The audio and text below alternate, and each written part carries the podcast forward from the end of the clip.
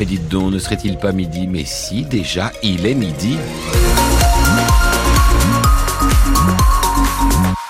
Et qui dit midi, des journaux avec euh, Cédric Lieto. Bonjour Cédric. Bonjour Jérôme Pronome, bonjour à tous, avec de la grisaille au programme. Ah oui, c'est bien gris, euh, mais ça va peut-être se lever un petit peu plus dans les, dans les Vosges, notamment sur les hauts. On aura un petit peu de vent cet après-midi.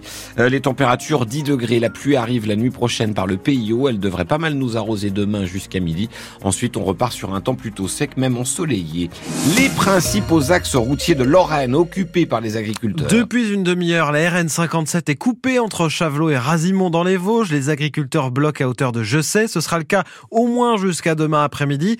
En Meurthe-et-Moselle, les jeunes agriculteurs et la FDSEA sont toujours sur l'A33 à Saint-Nicolas-de-Port et sur l'A31 à Aton, relais nuit et jour. Marie-Roussel, ils sont prêts à tenir, même s'ils craignent que le gouvernement ne joue la montre. Dans la nuit, les flammes du brasero allumées au milieu de l'autoroute réchauffent et maintient éveillé la poignée d'agriculteurs sur le point de blocage. Mais là, comme ça, on est bien, on peut rester euh, pendant un mois. Et d'ailleurs, il a tout son temps, Rémi Baumann, céréalier à Coincourt. On va pas aller dans les champs tout de suite avec la pluviométrie qu'on a eue, donc euh, c'est la bonne période, ouais, un mois. Un optimisme pas forcément partagé par tout le monde. Michel est un peu déçu par la faiblesse du mouvement en Meurthe-et-Moselle. On est très peu. Hein. Bon, dans la journée, soi-disant, il y avait plus de monde.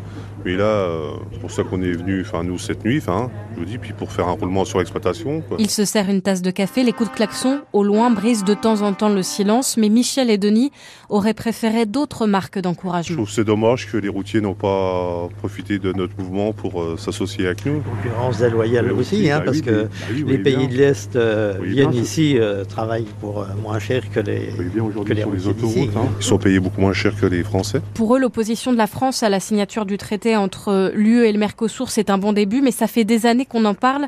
C'est donc avec beaucoup de méfiance qu'ils attendent la reprise des négociations à Bruxelles, promise par Emmanuel Macron. Et avant d'œuvre, le siège de la MSA, la Mutualité Sociale Agricole, est la cible d'agriculteurs. Avenue Paul Doumer, du fumier a été déversé en fin de matinée. La préfecture vous conseille d'éviter le secteur. Nuit agitée sur la 33 avec un radar incendie à Rosière-aux-Salines. Un barrage a aussi été forcé un peu plus tôt dans la soirée. Dans les Vosges, c'est la fromagerie fromagerie Bongrain du groupe Savencia qui est bloqué au, Toli depuis ce matin. Une centaine de points de blocage répertoriés dans toute la France. L'étau se resserre autour de Paris et Lyon. Les tracteurs ont fait face aux blindés de la gendarmerie en région parisienne sur l'autoroute.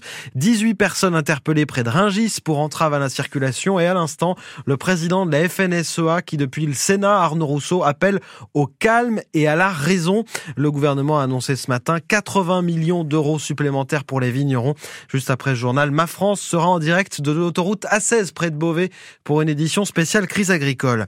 Les prix de nos courses vont-ils baisser dans les prochains mois? L'inflation a nettement ralenti en janvier, à peine 3% sur un an. Les négociations entre la grande distribution et ses fournisseurs s'arrêtent ce soir.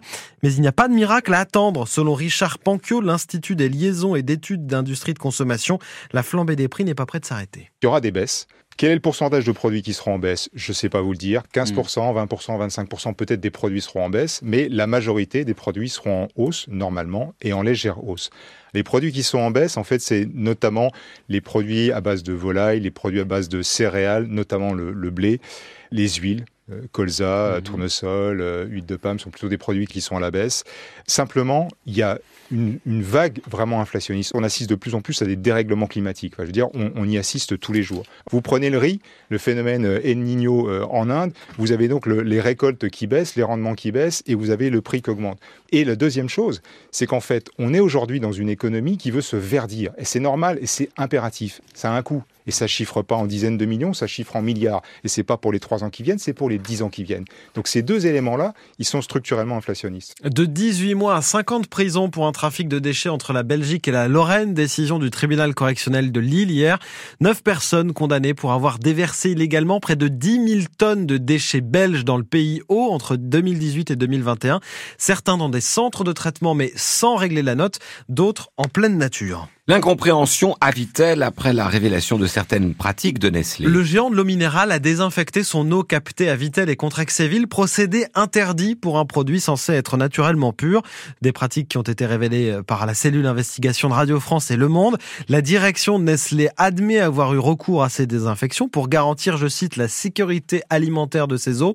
Et sur place, les syndicats n'étaient pas au courant, les salariés non plus, c'est ce qu'a constaté Thierry Collin à la sortie de l'usine d'embouteillage de Vitel. De l'ingénieur à l'ouvrier, personne ne commente les mensonges avoués de la direction. Je réponds pas. Sans commentaire. Je fais de la sous-traitance. C'est la consigne aussi. Hervé Georgel part en retraite cette semaine. L'ouvrier fait partie des 171 suppressions de postes. Le salarié ose parler et assure que dans l'usine, personne n'était au courant de cette filtration cachée aux autorités sanitaires. Ça étonne, ça surprend. La filtration de l'eau, je sais qu'il y a une arnaque, mais bon, je n'étais pas au courant. Le problème de la direction, c'est qu'elle change tous les 2-3 ans. Alors lequel qui a menti, il va falloir qu'il prélève moins d'eau. Les syndicats dénoncent un manque de transparence et évoquent des filtres cachés et posés par des sous-traitants. Yannick Dufner de la CFDT est en colère après ces pratiques déloyales de la direction envers les consommateurs et les salariés. On a tronqué le consommateur. On a été les meilleurs défenseurs euh, par rapport aux attaques des associations. On estimait en tout cas euh, qu'on montrait pas de blanche sur ces exploitations. Or, on vient de découvrir que ça n'était pas le cas. Comment voulez-vous euh, qu'on croit notre direction euh, sur quelques sujets que ce soit maintenant, alors qu'on vient de nous faire ce coup-là, quoi? Des syndicats qui ont demandé des précisions techniques sur la qualité de l'eau des différents forages de Vitel et Paris-Contrex et sur l'avenir des sites du groupe Nestlé dans les Vosges. Et la direction de Nestlé Waters dans les Vosges a refusé de répondre à nos demandes d'interview. Vous retrouvez toutes les révélations sur cette affaire sur francebleu.fr. L'hôpital privé Nancy-Lorraine accusé d'avoir euh, pratiqué des dialyses de manière abusive. L'association de malades Renalou porte plainte contre X, l'ex-polyclinique de Gentilly, accusé d'avoir effectué des dialyses non justifiées sur une trentaine de patients entre 2018 et 2023. Des patients qui auraient été exposés à, des risques de complications. Et puis, euh, une très mauvaise nouvelle pour l'Est Nancy-Lorraine. Son milieu offensif, meilleur passeur du championnat, Benjamin Gomel, est blessé. Blessure lors du dernier match à Épinal et sera absent deux mois. Midi 7 sur